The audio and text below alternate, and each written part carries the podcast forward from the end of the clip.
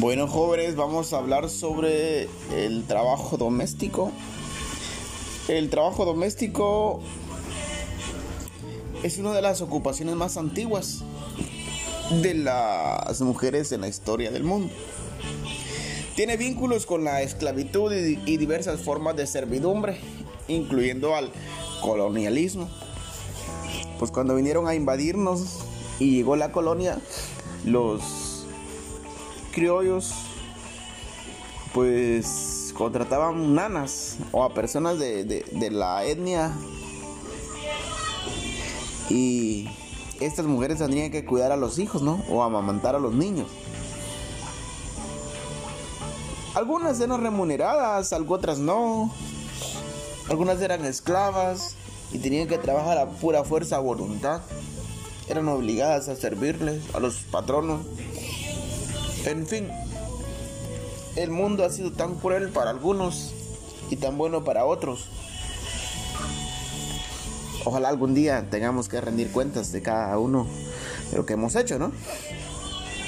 Este, yo he dicho que tiene vínculos con la esclavitud y diversas formas de servidumbre, incluyendo el colonialismo. Se trata de una actividad no regulada y poco valorada, ya que la mayoría de los países. Las leyes laborales no son aplicables a los trabajos domésticos. Aunque en el nuevo convenio adoptado por la OIT en junio de 2011, dice que el trabajo doméstico se define como el trabajo realizado en o para un hogar, hogares. Así el trabajo doméstico es diferente del trabajo realizado por los miembros de un hogar como parte de la responsabilidad familiar y sin la creación de una relación laboral. Bueno, pero dejemos de que si el trabajo eh, doméstico es está fuera del trabajo que tiene vínculos con vínculos familiares. Ahora, ¿qué pasaría si, si nuestra mamá no tuviera vínculos familiares con nosotros? Llegan muchos a su casa y, ay, ¿quiénes trabajan acá? Pues solo trabaja mi mamá, o solo trabaja mi papá. Nunca decimos también trabaja mi mamá. Entonces, yo creo que había que, eh, hay que empezar a ser más justos en cuanto a decir, bueno, mi mamá también se cansa, mi mamá también trabaja. ¿Cuál es el trabajo? Barrer, lavar, planchar, cocinar, atender a los niños. Pero en fin, necesitamos más educación. El trabajo doméstico incluye ciertas actividades. Número uno, limpieza. Lavado, planchado de ropa, de trastes. Cocinar, cuidar a los niños, cuidado de ancianos si es que hay, cuidado de personas enfermas o con discapacidad, cuidado de animales, asistencia en tareas diarias del doméstico. Entonces un trabajador doméstico es quien se ocupa en una casa de otra persona. Para que una persona califique como empleado doméstico debe estar comprometido con el trabajo doméstico. Dentro de una relación laboral. Aquí donde les decía que se excluye a las personas que tienen el trabajo doméstico que lo realizan de forma ocasional o esporádica. Bueno, si a alguien contrata como niñera para un mes, va, entonces se incluye el, trabajo doméstico, no, una relación o un vínculo laboral, porque es un, un trabajo temporal o las que realizan el trabajo doméstico como una responsabilidad dentro de la familia. Eso lo dice la ley, pero nuestra conciencia, ¿qué lo dice? Este, ¿cuáles son las distintas clases de trabajadores domésticos? Ya los había mencionado. Los trabajos domésticos se pueden dividir en dos categorías, sin retiro y con retiro. Sin retiro son los trabajadores domésticos que residen en la casa donde realizan su trabajo, mientras con retiro son los empleados que viven fuera del hogar, solo llegan a trabajar a ese lugar, ¿no? Y también los trabajadores domésticos tienen derechos.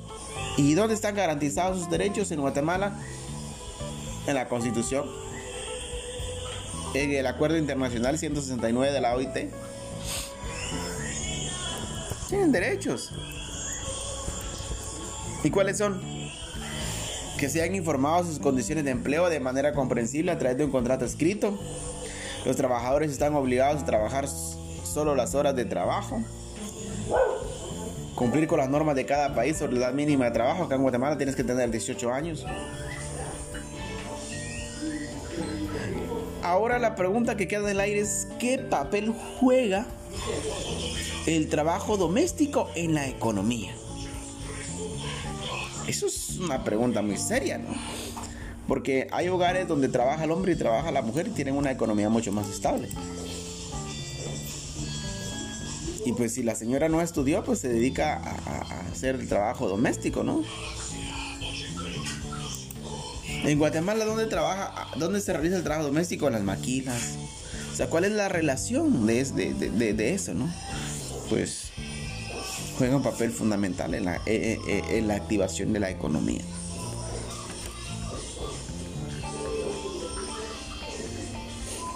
La Asociación de Trabajadores del Hogar a Domicilio y de Maquila este, esta asociación hicieron un estudio y habla sobre la situación de las mujeres trabajadoras domésticas en la maquila y del campo en Guatemala. Escuche, eh, del campo en Guatemala. ¿Quiénes son del campo? Somos nosotros, de las áreas rurales. ¿Cuál es el trabajo que realizan las mujeres? Pues el trabajo doméstico en Guatemala como en el mundo entero sigue siendo una forma de esclavitud, de explotación y trata laboral, una labor deshumanizada se encuentra regularizado en el Código de Trabajo, en el Decreto 330, reformado por el Acuerdo 1441, en el cual tiene un régimen especial desde hace 73 años. Oportunidad de empleo en Guatemala, si no estudiaste no hay, y si estudiaste no hay tampoco. Está difícil la situación. Dice que en Guatemala cada, cada 3 de cada 5 mujeres devengan menos de mil quetzales mensuales en la ciudad capital. Mientras que en el interior los salarios siguen siendo de 300 a 400 quetzales mensuales, sin pago de prestaciones, mientras que para el año 2017 el salario mínimo legal para actividades no agrícolas o trabajo domésticos era de 2.893. Imagínense, en la capital les pagan 1.000 mensual acá en, en Petén, en Cruzos les pagamos 300 o 400. Imagínese usted, o sea, es justo, es equitativo que le paguemos 400 o 300 quetzales a una mujer o a una ama de casa para que nos llegue a hacer la limpieza, para que trabaje todos los días con nosotros. Entonces, ahí es cuestión de conciencia si usted quiere tener pues ciertos beneficios, pues así mismo también tiene que generar esos ingresos. Y cuando genera esos ingresos, pues tiene que tener una estabilidad económica, pues.